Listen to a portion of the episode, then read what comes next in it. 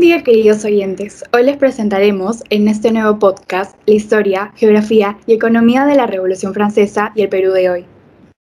Para esto contamos con el apoyo de Vania Farsic y yo, Gabriela García, en historia, Lía Uribe y Arela Ingar en geografía y finalmente Ariana Barrena y yo nuevamente en economía. Comenzaremos este podcast comentándoles la historia de la Revolución Francesa y su impacto en nuestro Perú actual. En 1789, la ciudad de Francia causó la abolición de una monarquía absoluta y creó la plataforma para el establecimiento de la Primera República Francesa. Seis semanas después del ataque súbito a la Bastilla y apenas tres semanas después de la abolición del feudalismo, la Asamblea Nacional Constituyente adoptó la Declaración de los Derechos del Hombre y de los Ciudadanos como el primer paso para escribir la Constitución de la República de Francia. La declaración proclama que a todos los ciudadanos se les debe garantizar los derechos de libertad de propiedad, seguridad y resistencia a la opresión. Argumenta que la necesidad de la ley se deriva del hecho de que el ejercicio de los derechos naturales de cada hombre tiene solo aquellos límites que aseguran a los demás miembros de la misma sociedad el goce de estos mismos derechos. Por lo tanto, la declaración ve a la ley como una expresión de voluntad general, destinada a promocionar esta equidad de derechos y prohibir solo acciones dañinas para la sociedad. Después de que el pueblo francés se volviera un régimen absolutista, sucedieron grandes cambios como el más importante y que hasta ahora se marca en la humanidad, la Declaración de los Derechos Humanos y del Ciudadano. Además de las protestas hechas por los ciudadanos, ayudó que la Asamblea Nacional decretara esta declaración, haciendo que se haga la abolición de los privilegios, así poniendo fin al sistema feudal. Todos los problemas políticos y sociales como la corrupción, injusticia, etc., hicieron que se implementen de tal manera donde los ciudadanos se sintieron en gratitud. Otorgó las necesidades básicas y específicas contra la opresión como voluntad, el impacto fue grande de tal manera que se desarrolló también en América, haciendo que se constituya la base de la Declaración de las Naciones Unidas en Estados Unidos.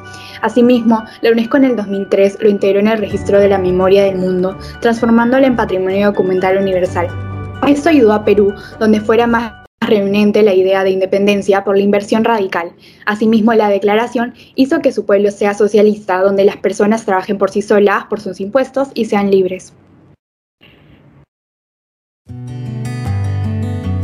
Una nueva bienvenida, oyentes. Siguiendo en cuanto a la disciplina de geografía, Lía Uribe y yo, Arelengar, vamos a platicar con respecto al tema de la pérdida de territorio en Francia durante la etapa post-revolución francesa en contraste a las consecuencias que se trajeron al Perú y cómo las fronteras afectan a un país.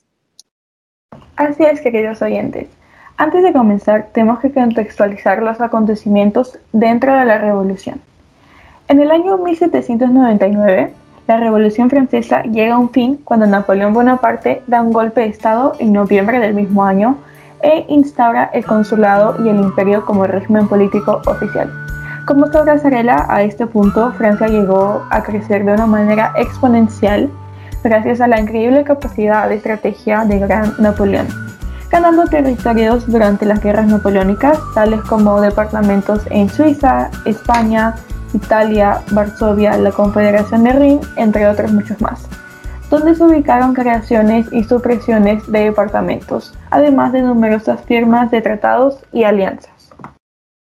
Así es, Lía. También, como sabrás, Napoleón, que después de haber logrado expandir su imperio hasta tener 130 departamentos, hace que se forme una alianza llamada la Séptima Coalición, la cual era una unión de países quienes reclamaban su territorio de manera que se desenvuelve la batalla de Waterloo aquella que trae a la mesa el segundo Tratado de París, que dio el fin del Imperio francés. En consecuencia, este tratado se ejecuta reduciendo las fronteras a las conquistas realizadas antes de 1790. Tomando en mano otro punto, podemos identificar la importancia de la definición de territorios y fronteras en una nación. En el caso de Napoleón, sin importar el régimen gubernamental del país, se refleja que el poder representaba mayor posibilidad de ganancia territorial. Es decir, mientras más poderoso sea el ejército y mayor sea el deseo de expansión, más posibilidades hay de una conquista. De esta forma vemos como dentro del siglo XVIII el término de fronteras no se sostenía tanto como en la actualidad, dado la frecuente variación de territorios que se presentaban, a que no existía ninguna ley que prohibiera. Por otro lado, se da una conexión parecida con la pérdida de territorio peruano, dado que Perú, que pasó a conformar territorios de la actual Colombia, Ecuador, Brasil, Bolivia y Chile, pasó a reducirse a nuestro mapa de hoy en día, gracias a la llegada de los españoles, con la razón de que, gracias a Napoleón, se comenzó a idear el plan de independizar a las colonias latinoamericanas como fue en 1808 en Bayona. De igual manera, tomando el mismo punto de las fronteras, dentro del actual territorio peruano, estas son definidas oficialmente. No obstante, no están 100% controladas. Como dijo mi compañera Arela, es lamentable la situación en la que nuestras fronteras, especialmente en la selva amazónica, se encuentran, ya que suceden varios intercambios comerciales ilegales, como son el tráfico de personas, de armas, de drogas, animales e incluso de nuestros recursos naturales. Pues, eso es todo en cuanto al rubro de geografía. Espero que lo hayan disfrutado. Muchas gracias por quedarse. No se vayan, que posteriormente se va a discutir el término de economía. Muchas gracias. Finalmente, un último cordial saludo a nuestros oyentes. En estos minutos, mi compañera Gabriela García y yo, Ariana Barrena, discutiremos sobre el rubro de economía, tocando el tema de los impuestos en la Revolución Francesa y contrastando nuevamente con aspectos de la economía de nuestro país. Como sabrás, Gabriela, en la Revolución Francesa las causas ocasionales fueron la debilidad de carácter del nuevo rey Luis XVI y la grave crisis financiera que ocurrió.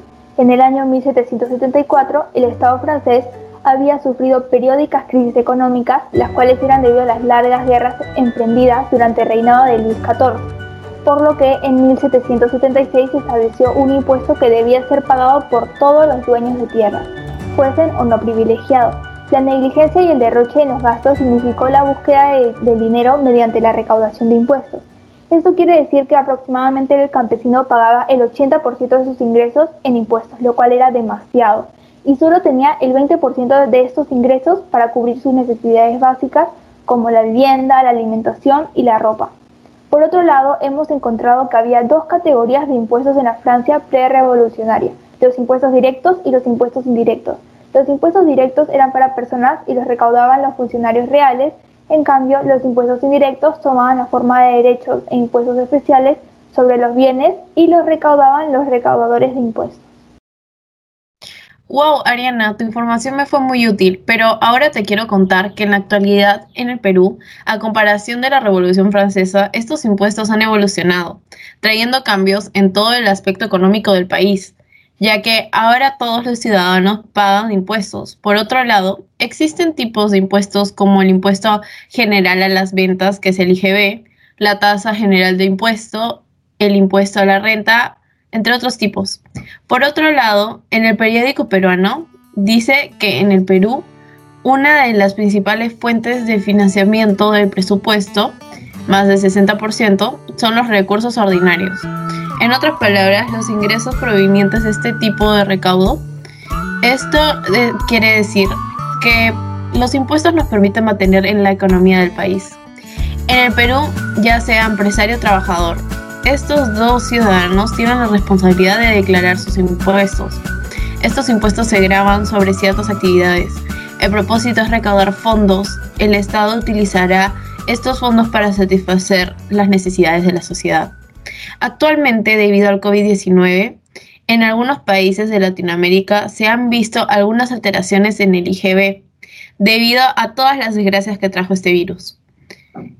Y es por eso que algunos gobiernos decidieron bajar el porcentaje del IGB para apoyar a los ciudadanos de la crisis económica que se está enfrentando.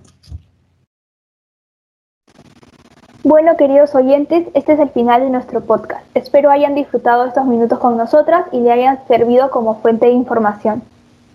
Que tengan un buen día. Nos vemos en una próxima oportunidad. Chao. Chao.